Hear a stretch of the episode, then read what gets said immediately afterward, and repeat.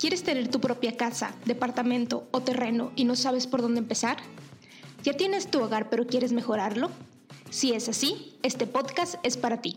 Yo soy Verónica Monsiváis y esto es Queremos Casa, el lugar donde hablaremos de todo lo relacionado con tu patrimonio. Bienvenido. Bienvenidos a un nuevo episodio del podcast Queremos Casa. En el capítulo de hoy vamos a platicar de un tema del que ya me han preguntado mucho, del que incluso yo ya grabé un capítulo, pero desde mi experiencia, y ahora pues es un capítulo con un, con un experto, ¿no? Que es eh, qué checar en la casa o qué revisar en cuanto a materiales, al recibirla, en cuanto a, a cómo comprar casa, cómo elegirla correctamente desde un punto de vista de un ingeniero civil. Entonces invité a un ingeniero civil que, se, se, llama César Delgado, vive en Aguascalientes, un saludo para César y para su novia. Ellos tomaron el taller con nosotros en Queremos Casa. Entonces, durante el taller, pues yo iba dando el taller y él empezó a dar como unas sugerencias de qué checar desde el punto de vista civil, de como ingeniero civil, y yo dije, ah, caray, este muchacho sabe algo, ¿no? Entonces, bueno, ya platicamos, estuvo eh, aceptó grabar y, y, bueno, ya grabó con nosotros. Entonces, este es el capítulo de esta semana. Y van a escuchar muchas recomendaciones de, oye, cómo checar en cuanto a la orientación del sol de la casa, en cuanto a ciertas cosas relacionadas con los materiales. Entonces, es como desde un punto de vista más, más técnico, pero fácil de entender y que todos pudiéramos llegar a, a esos conocimientos, implementarlos en el momento en el que elijamos casa, ¿ok? Entonces, bueno, les dejo el capítulo, espero que sea de mucha ayuda para ustedes. Listo, gracias César por aceptar estar aquí. ¿Cómo estás? Muy bien, Vero, ¿y tú cómo estás? Bien, oigan, no, no, lo saben ustedes, pero ya llevamos como media hora previa platicando César y yo, porque hay un montón de temas que platicar acerca de, de, de, las casas y como les dije, pues César tiene experiencia en, en, en el tema de casas en serie, ¿no? O sea, de todo esto que un ingeniero civil debe de saber y que hoy nos viene a compartir, muchas gracias, sobre el tema de las casas en serie y en los cuales nosotros estamos perdidas, perdidos todos. Entonces, primero quiero que César nos platique, porfa, qué hace un ingeniero civil, ¿Qué, qué, cuál es su función, su rol en la sociedad, qué hace. Pues estaba bastante fácil, pero, pero de repente como que se confunde un poquito por el término civil, pero en general somos ingenieros en construcción. Eh, en pocas palabras, nos dedicamos a hacer todo tipo de construcción, desde mejoramiento de terracerías, eh, vías férreas, vías de transporte, edificación de casas, edificios, estructuras, puentes, obras, obras este, como presas, bueno, obras hidráulicas, canales. Prácticamente hacemos todo tipo de construcción.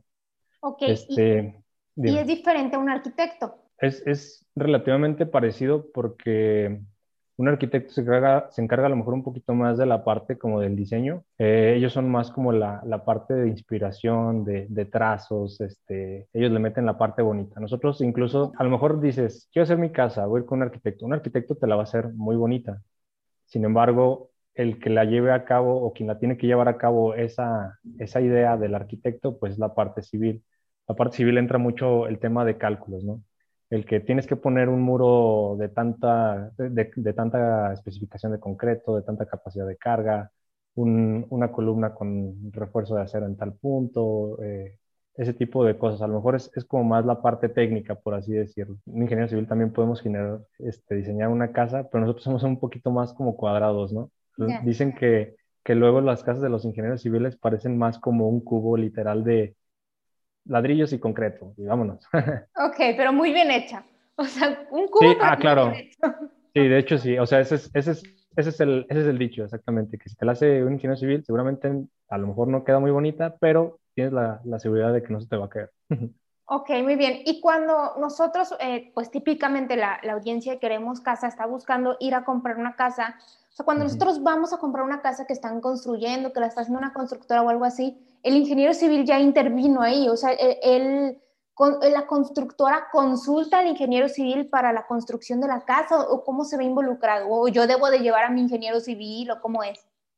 Sí, mira, normalmente cuando tú construyes una casa desde cero, este, imagínate que tú tienes tu terreno, quieres construir una casa desde cero, pues no es como que, bueno, obviamente la, la, manera correcta es ir con un ingeniero civil o un arquitecto también, cualquiera de los dos lo pueden hacer, y ellos, aparte del diseño de la casa o la distribución de la casa, hacen un cálculo de la casa. Este cálculo es, se le conoce como memoria de cálculo. va acompañada de diversos planos de detalle, etcétera, y estos normalmente se presentan en, bueno, dependiendo de la, oficina del estado en el que estés, pero tú llegas y presentas estos planos y esta serie de documentos y ellos te dan una licencia de construcción para que tú puedas construir tu casa. Todos, todos pasan por ese proceso. Es, es decir, tienen su terreno para lotificar 400 este, lotes de, de casas y para, para, que se apruebe ese diseño de esa casa tiene que ir acompañada de esta memoria de cálculo, estos planos, etcétera, para que les puedan otorgar esta licencia y puedan construir y no tengan ningún problema, por lo menos con la autoridad de, de, cada, de cada ciudad. Ok, entonces el está, o sea, la constructora ya pasó por eso, ya lo validó. Exacto. Eh, o sea, ya, como que ya está hecho, ¿no? No es que yo tenga que ir a ver, sí, a ver, oiga, muéstrenme que sí lo hicieron, ¿no? Exactamente. De hecho, tú cuando tú compras tu casa, pues eso ni siquiera tú lo llegas a ver. Pero sí, es un, es un paso importante, pues, cuando tú, este, en un inicio dices, no tengo más que el puro terreno, quiero construir una casa, es un paso clave que tienes que, que, tienes que pasar. Súper. Ok, muy bien. Oye, y entonces con esto que nos dices y con la experiencia que tú traes por haber trabajado en el desarrollo como tal de, casas en serie, la duda que más surge, que más me preguntan, que más me dicen es, ¿qué debo de checar al recibir mi casa? Yo ya hice un capítulo de esto, pero pues hablado desde mi experiencia, desde la experiencia de mis vecinos y de todo, pero pues, ¿qué recomendaciones nos da alguien que sí le sabe? O sea, ¿qué debo de checar en materiales, en eh, no sé, estéticamente o, qué hay que hacer? Claro. Pues pienso que a lo mejor la, manera más fácil de, responder esta pregunta es como podrías preguntarle a un arquitecto o un ingeniero civil cómo construirán su casa, ¿no? A lo mejor si tienes casa desde cero, ¿hacia qué punto cardinal la, la orientarías? ¿Con qué tipo de material lo harías? Etcétera. En este caso, pues es que es una pregunta un poquito abierta, pero pues a lo mejor puedo, puedo resumir algunos puntos. Dependiendo obviamente del lugar en el que te encuentres, sé que tú eres de Monterrey, ¿verdad? Sí. Eh, la mayoría, como me comentabas hace un momento en la plática que tuvimos previa a, empezar a grabar, me comentabas que la mayoría de tu audiencia está en Monterrey. Así es. Sé que en Monterrey este, el clima es muy extremoso, o sea, o hace mucho frío o hace mucho calor. Yo soy de aquí de Aguascalientes. Es algo parecido, pero sé que no llega al, al grado de Monterrey. Entonces, nosotros sufrimos o con una casa muy caliente en verano o muy fría en invierno. Eh, un punto clave, por lo menos para empezar, es la orientación de tu casa. Incluso en algunas ocasiones, dependiendo del fraccionamiento en el que estés, obviamente, pues tienes mil casas, bueno, no mil, pero el, número de casas este, que estén, hay unas que están orientadas hacia, el sur, otras al norte, hay algunos fraccionamientos que sí se preocupan en darles esta orientación, que es este norte-sur, ya sea norte o sur, este es, es clave quiere decir que eh, la trayectoria del sol nunca va a pasar por la puerta de tu casa o por el patio de tu casa. O sea, la, luz siempre va a estar por los costados, ya sea en la mañana o en la noche. Esto quiere decir que el calor como tal del sol nunca va a estar ingresando por, por los ventanales que tengas al final de tu casa, cerca del patio. Este, o es muy común que a lo mejor en una puerta a un lado tengas una ventana. A ver, vamos a, a ejemplificarlo. Si esta, esta es la puerta, bueno, para los que nos están escuchando, estoy mostrando un celular simulando que es, la, esta es la puerta principal de mi casa, ¿no? O sea, esta es la puerta de entrada, y pues acá están las, los cuartos de atrás, cocina y eso. O sea, el sol debe de, lo correcto es que pase contrario exactamente. así. Ah. Contrario, exactamente. Que el sol, ya sea de la mañana o de la tarde, nunca le esté pegando de al frente, de tu casa, de frente o en la parte de atrás. Normalmente cuando son casas en serie en un fraccionamiento, pues siempre está una casa pegada a la otra, ¿no? Sí. Entonces, este, es muy difícil que tengamos ventanas a los costados, a menos que estés en una, en una esquina o que estés en estos fraccionamientos en los que respetan como que no esté una casa contigua a la otra, ¿no? Ya. Eh, pero igual, o sea, el, espacio que luego dejan es, prácticamente mínimo. lo ideal para tener una casa fresca y cálida eh, en, en, estas temporadas del año es que tu casa siempre esté viendo ya sea al norte, que es lo, lo ideal, porque estamos en el hemisferio del norte de la, del, ahora sí que del planeta, eh, o, o, al sur. Pero lo ideal, lo ideal es casi siempre que esté en la parte, en la parte norte o en la parte sur. Ok, en Monterrey tenemos un problema. es que muchas, en muchos casos de esto, precisamente porque eh, se están construyendo muchas casas en los cerros, entonces, todas, todas quedan justo así como, no, no todas, pero sí muchas quedan justo así como me estás diciendo. Y hay algunas que sí las hacen como encontradas, pero bueno, este, sí, obviamente, problemas. Exactamente, obviamente hay muchas maneras de, contrarrestarlo. Este, por ejemplo, los un techo alto que supere los 3 metros de, altura. Ahí usan mucho el, el, concepto de que las casas, por lo menos en la parte de la sala o el comedor, son techos de doble altura. Esto refresca muchísimo, muchísimo tu casa.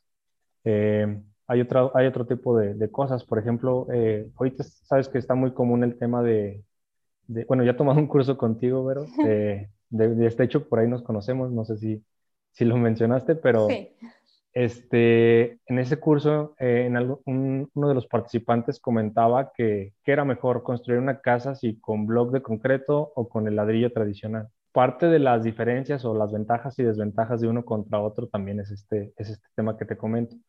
Em, por lo menos el, ladrillo tradicional, el, naranja que todos conocemos, eh, es este más, tiene mejor resistencia térmica que un, que un ladrillo de, bueno, un bloque de, de, concreto, un bloque hueco de concreto. Es otro de los, de los puntos importantes que a lo mejor podríamos considerar. Sí, que, que, ahí, bueno, quien va a construir lo puede considerar, pero, en, o sea, cuando ya la vas a ver, pues, al menos en Monterrey casi todas es blog normal, que es del 4, del 6, no recuerdo cómo se llama, el blog de la, ¿sí? Entonces, pues están hechas de esa manera. O sea, sí sé que en otros estados de la República sí optan por otros materiales o incluso cuando deciden construir pues su, su casa, sí pueden jugar con esto, pero lamentablemente cuando ya están construidas, pues no podemos como hacer mucho más que, como bien dices, ver qué otras cosas pueden contrarrestarlo, como, ah, a lo mejor al momento de decidir, me imagino yo, de, oye, veo que mi casa no tiene una mejor orientación, veo que está construida de bloc de cemento, pero estoy entre dos casas y una tiene doble altura y otra no. Ah, bueno, es como un punto a favor, ¿no? Creo que por ahí podemos ir jugando con esas cosas. Claro, y, ahorita que menciona el tema del bloque de concreto no es necesariamente malo, ¿eh? al contrario, este, incluso en lo personal yo le encuentro mayor eh, ventaja a un bloque de concreto que a uno de ladrillo. Seguramente habrá algún colega ingeniero civil o arquitecto que diga, no, cabrón, ¿qué estoy diciendo? Pero por lo menos en, lo personal, eh, bueno, pasa mucho que el hacer un ladrillo de mampostería común y corriente como el naranja, eh, no, no, tiene como una metodología o controles de calidad de que esté bien construido. El bloque de concreto sí, o sea, tienes una relación de proporción de agua con, con, con cementante, con, con, agregados. Entonces, tienen un poquito más de control de, de calidad el, el bloque como tal de concreto. A lo mejor te pueden llegar a decir, no, si es que esa casa está hecha de ladrillo. Ah, qué padre, pero no sabes que la, obviamente hay ladrilleras buenas y malas, pero no sabes de dónde proviene ese ladrillo. A lo mejor puede ser que por ahí exista a lo mejor el, la, idea de que, es mejor el blog que el, ladrillo, pero en lo personal a mí se me hace, se me hace un poquito mejor el tema del, del blog, empezando por un tema de ese. Otro tema también es que si a lo mejor tú quieres ampliar tu casa, eh, construirle un segundo nivel, o por lo menos eh, aquí en Aguascalientes se usa mucho que, bueno, por lo menos en el fraccionamiento en el que yo vivo, se usa que no tengamos tinaco ni cisterna en las casas como tal.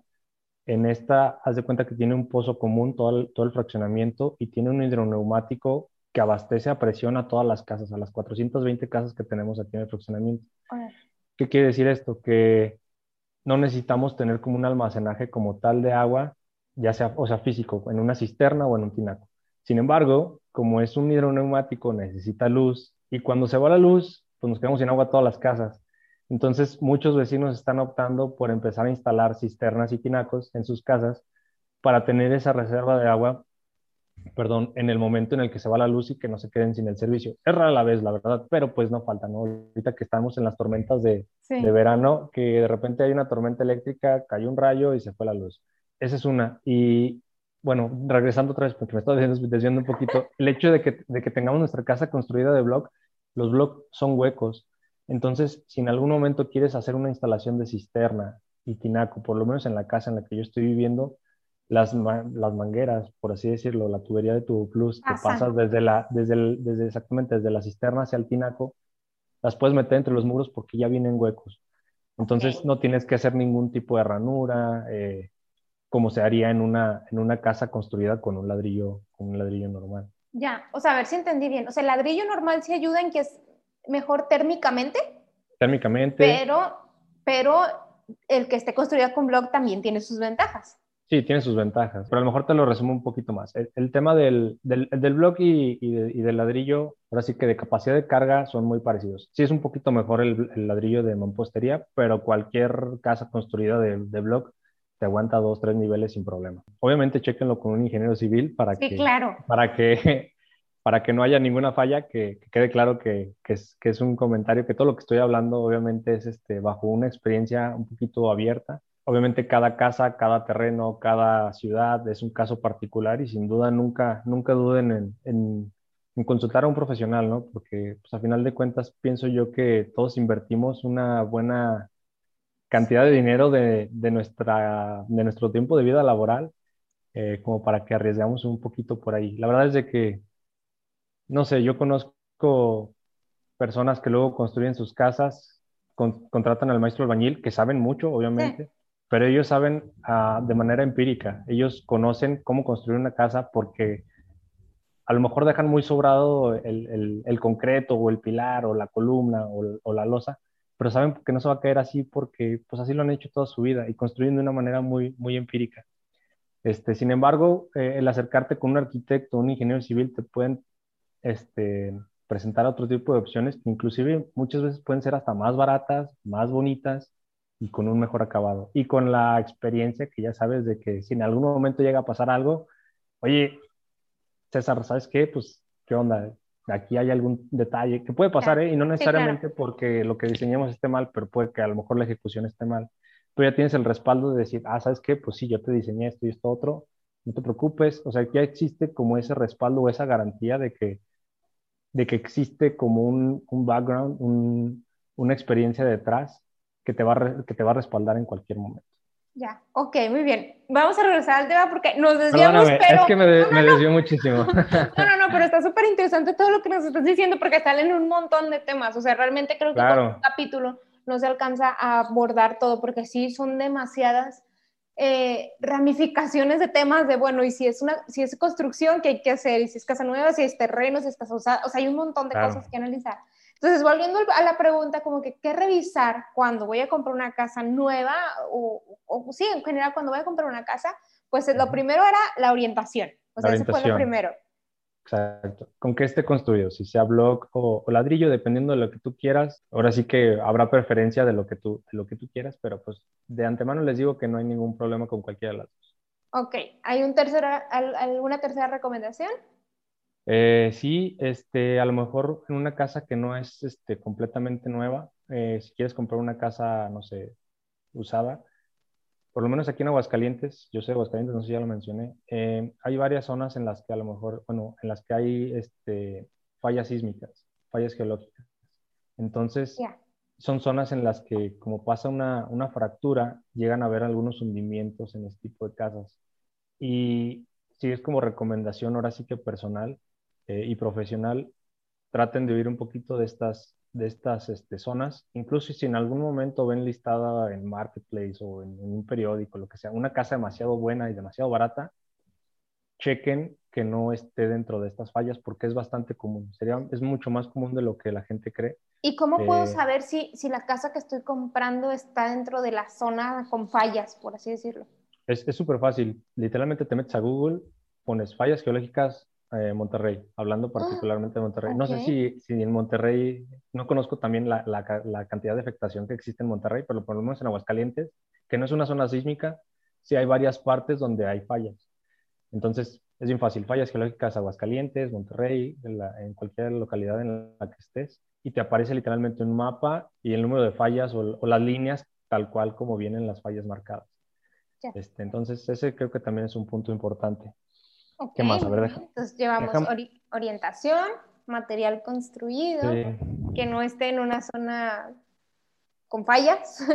¿Ves alguna? Eh, por lo menos también sé que, sé que en, en Monterrey eh, la topografía es muy accidentada, o sea, sé que son, por, le hacen honor a su nombre, literalmente tienen cordilleras, cerros, montes, montañas, como, como pocas ciudades he visto aquí en México haz de cuenta que tú cuando llegas y construyes una casa, tienes que construir la plataforma en el terreno como en donde se va a construir. Okay. Si hay una mala compactación, si hay un, si, si, si como se conformaron esas terracerías no fue hecho de manera correcta, hay varias zonas o hay varias este, alertas dentro de la casa que, que, pueden, que pueden ser como focos rojos eh, a la hora de comprarla. Si ven a lo mejor de repente una grieta en un muro, bueno, eh, hay, hay, que, hay que, bueno, aquí me interesa hacer a lo mejor un poquito, voy a, profundizar un poquito. Sí. Eh, las grietas no son tan poco comunes, es muy, es muy común que, que salga una grieta. Ya, o sea, no es como que vi una grieta, ya se está cayendo. Ya se va a caer mi casa. No, no, no, hay tipos de grietas. Obviamente, si ven una grieta importante que en un muro, si son grietas diagonales, literalmente diagonales, esas son las, las que te están avisando que ya se va a caer tu casa o que ha habido algún, algún asentamiento en el, en el terreno. Pero, por ejemplo, hay otras grietas que pasan que recorren como el trazado del, del blog. Sí. Esas, ese literalmente es el puro acabado, entonces no hay ningún tema, es así, no hay ningún problema. hay unas que también... es una falta de detalle, por así decirlo. Exactamente, a lo mejor una, no mala calidad, porque luego es muy común que pase, no es más que literalmente llegue a sanar, y más cuando es una casa ya de cinco años en adelante. Es común que salgan estas grietitas, pero literalmente es este, un, un nivel de acabado. Eh, por ejemplo, si a lo mejor una puerta, un día tú llegas de tu casa, está todo muy bien, y de un día para otro tu, una, una puerta de tu baño, si ya se, se empieza a cerrar sola, es cuando dices, ah, caray, pues, ¿qué onda? Eh, bueno, pero eso parece como actividad paranormal. ¿Cómo que se empieza a cerrar sola? Bueno, a lo mejor no me expliqué bien, pero si, si, de repente sientes que, tu, que la puerta de tu baño como que ya no se queda como que en su sitio, como que se recorre sola, es a lo que me refiero. Este, a lo mejor puede ser señal de, de, de, algún tipo de hundimiento, o que una ventana ya no cierre, o que alguna ventana se te tronó de la nada. Son ese tipo de cosas, te digo. A lo mejor no tanto en Monterrey porque, bueno, sí puede ser en Monterrey, pero puede ser en todos lados, ¿no? En la Ciudad de México, que es muy común que es, es una zona muy sísmica, que, que están literalmente la ciudad está sentada sobre lo que antes era un lago. El, tú, tú, a lo mejor debes de conocer que la basílica en, el Zócalo pues ya está hundida como veintitantos centímetros. O sea, ya o sea, son varios temas.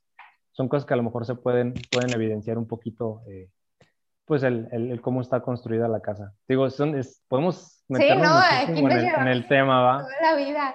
Oye, eh, me quedé con lo de la puerta que se cierra sola. Si les pasa algo así, por favor, vayan al, al, podcast de leyendas legendarias o algo así, cuéntenles para que resuelvan su caso. Fíjate que en Monterrey pasa, bueno, pasa en mi casa y ya lo hablé con los vecinos y con, con todos los vecinos y a todos les pasa eso. Quiero platicarlo contigo para ver si es normal. Que la casa truena la casa cruje, es normal.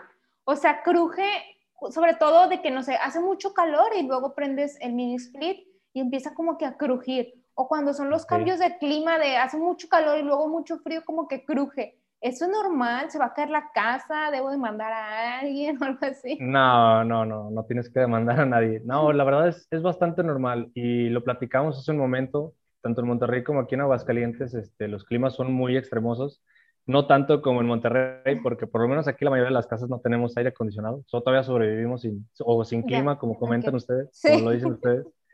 Este, no, la verdad es de que todo, todo material tiene cierto nivel de dilatación y de contracción. Eh, la madera, el acero, el concreto, o sea, estos cambios de temperatura provocan ese, ese, ese dilatamiento o contracción de, de, de los muros, de las ventanas, de la cancelería, de los closets, etcétera. Eh, incluso hasta, hay veces que hasta de los propios muebles es también bastante común que pase. Sí. Ok, perfecto, muy bien, porque, o sea, pasan los años, pues vamos a cumplir siete años con esta casa y sigue crujiendo. no sé si sea normal, pero cruje típicamente cuando el clima está muy extremo. O sea, cuando hay como esto, por ejemplo, eh, ahorita pasamos por un frente frío en Monterrey, que frente frío es llegamos como a 25 grados, eh, pero dimos todo el cambio de 40 grados a 25 grados en un día. Entonces empezó a crujir la casa y como que dije, o, o, está construida arriba de un cementerio, o sí, es, es como la mayoría de las escuelas de primaria, sí, ¿verdad? Escuelas públicas, sí, así, haz de cuenta. Pero bueno, ya quería consultar esa duda. Entonces, bueno, orientación materiales, que no sea una zona con fallas. La cuarta era, ¿cuál me falta? Zona con fallas.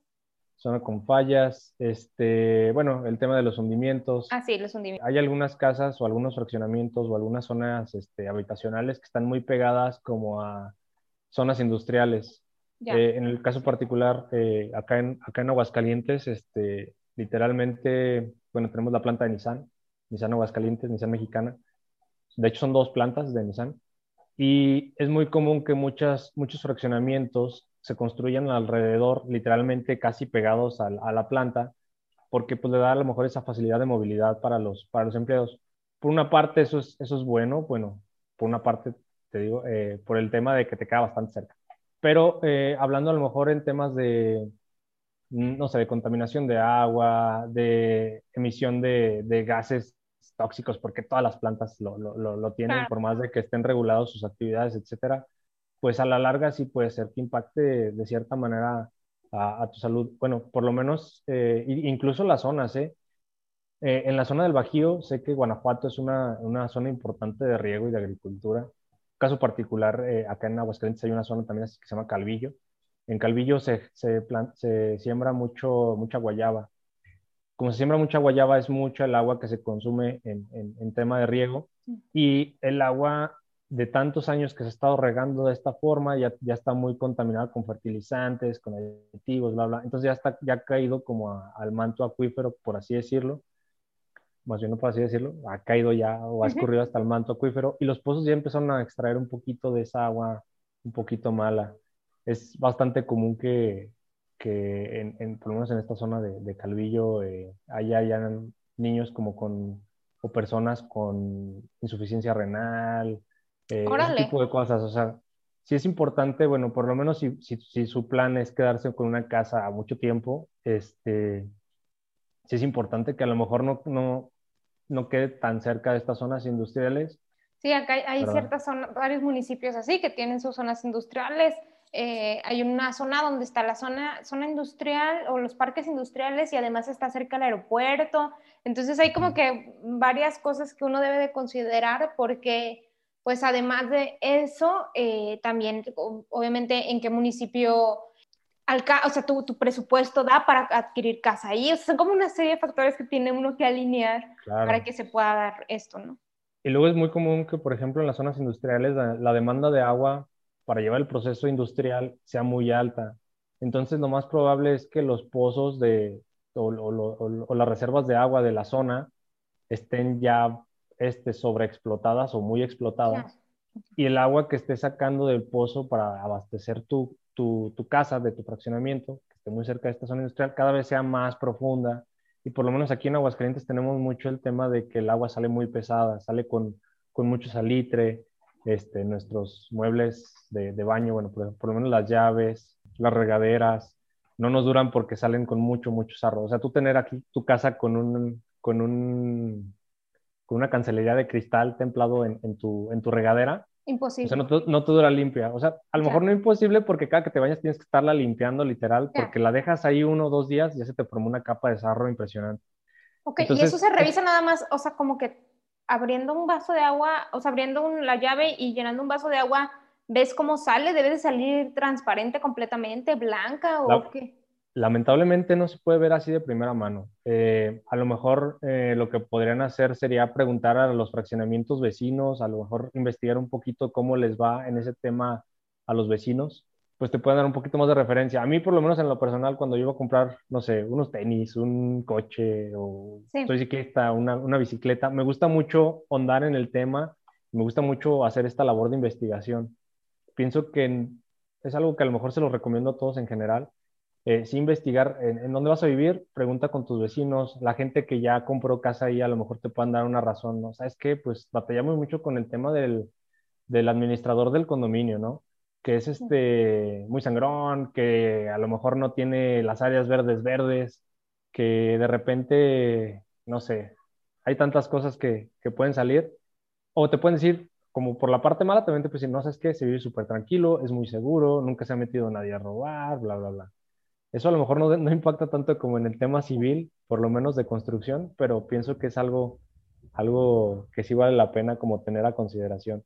No, sí, claro, al final, eh, pues como comprar casa es una de las decisiones más importantes y puede llegar a ser de las más caras que tomemos en la vida. Entonces, mientras más información podemos recabar para tratar de, tomar una decisión lo más tranquilos posibles, mejor, porque obviamente siempre hay cosas que no, que no contemplamos, o sea, que no están en nuestro alcance, si eh, si por ejemplo de la noche a la mañana, tú puedes comprar una casa, ¿no? Porque dices, me gusta lo que hablábamos hace rato, ¿no?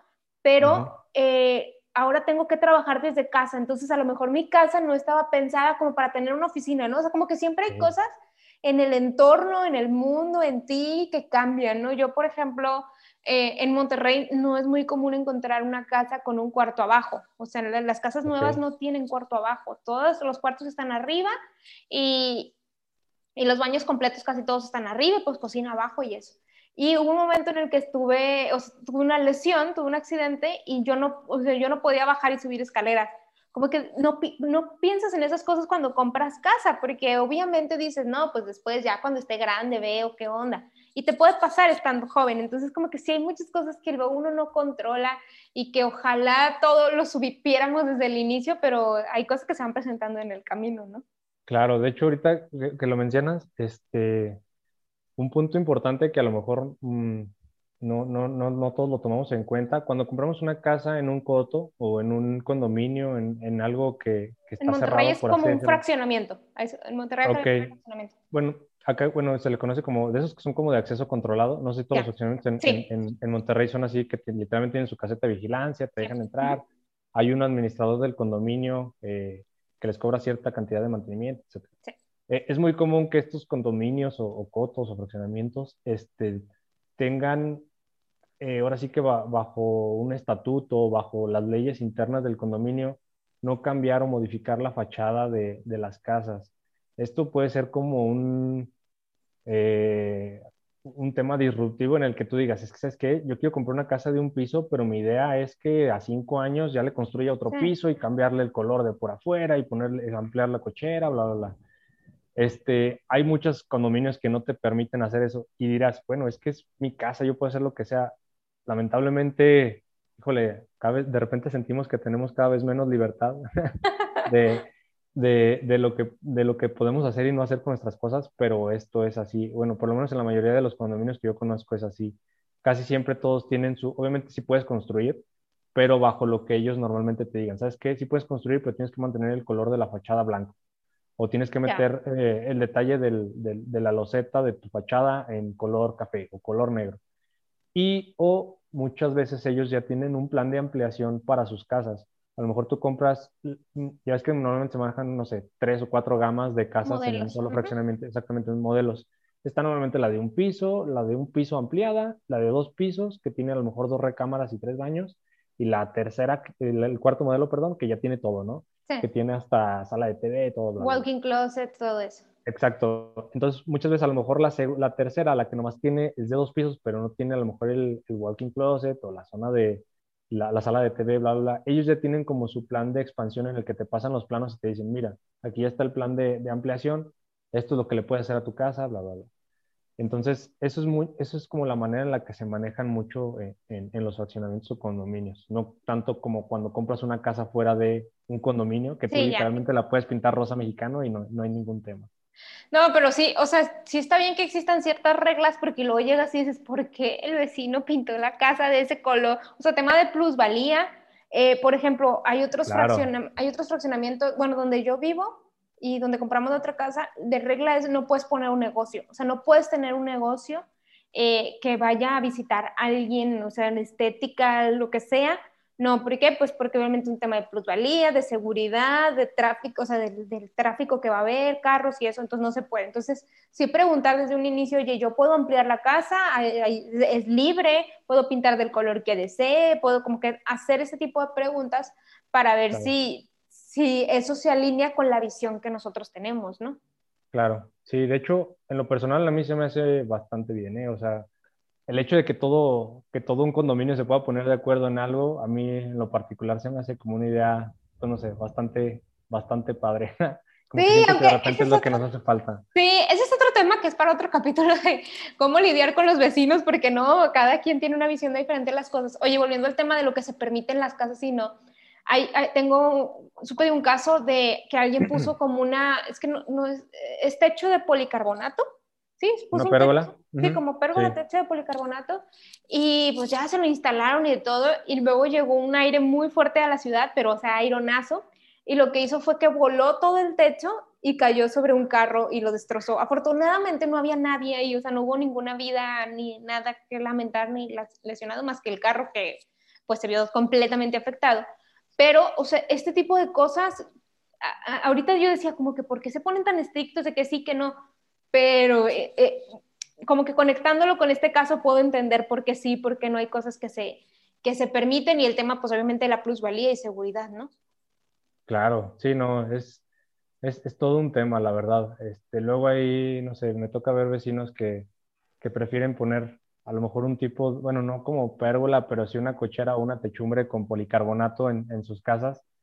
Y, pues no sé, a veces que muchas veces piensan, bueno, a lo mejor este es un, un consejo por aparte, pero muchas, muchas veces piensan que con el policarbonato, con una sombrita, este, pues reduces a lo mejor un poquito el, el calor.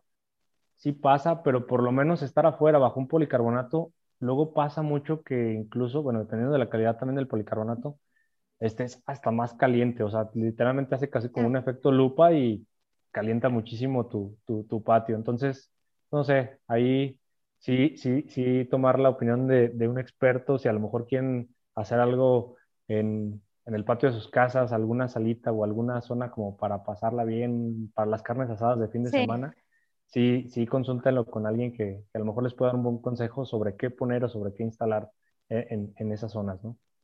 Ok, muy bien. Oye, César, pues yo traía varias preguntas de qué checar cuando la casa es usada, qué checar si tienes como visión a futuro de construir, pero ya en la plática como que los tips han ido saliendo y hacer a mi trabajo irlo concretando en, en publicaciones de Instagram y así. Eh, me parece que ya dimos un montón de recomendaciones y de información. Al menos yo estoy así de que me está explotando la cabeza.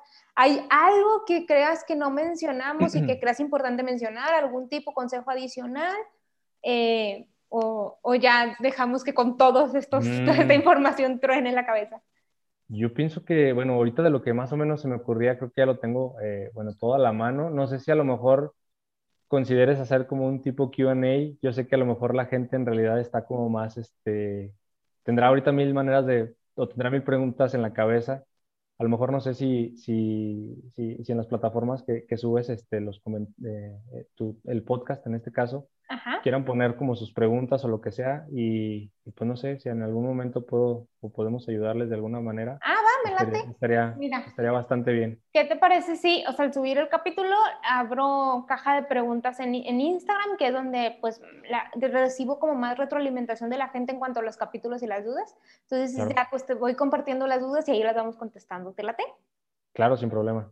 Pues gracias, muchas, muchas gracias César por estar aquí. Ustedes no lo saben, pero estamos grabando en viernes en la tarde, o sea, cuando ya César pudiera estar en la carne asada tomándose unas cheves, eh, eh, la verdad es que César tuvo mucho deseo de compartir esta información y yo estoy muy agradecida. Desde que lo escuché hablar dije, César, tienes que estar en el podcast.